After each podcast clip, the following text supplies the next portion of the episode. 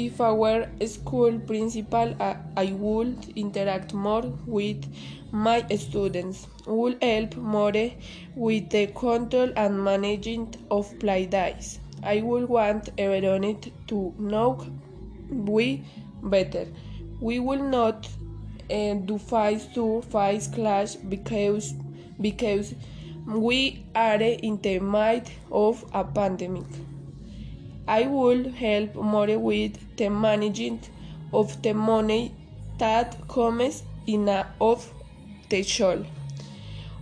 I will help the students to have a better source of connection. I will stay of issues that are only with students and teachers.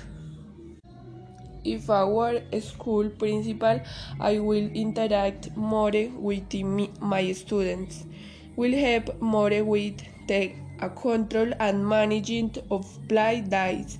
I would want everyone to know we better. We will not we will not do face to face classes but because we are in the midst of a pandemic.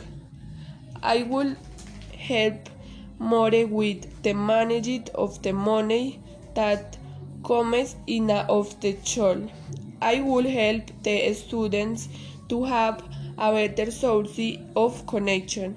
I will stay of issues that are only with students and teachers.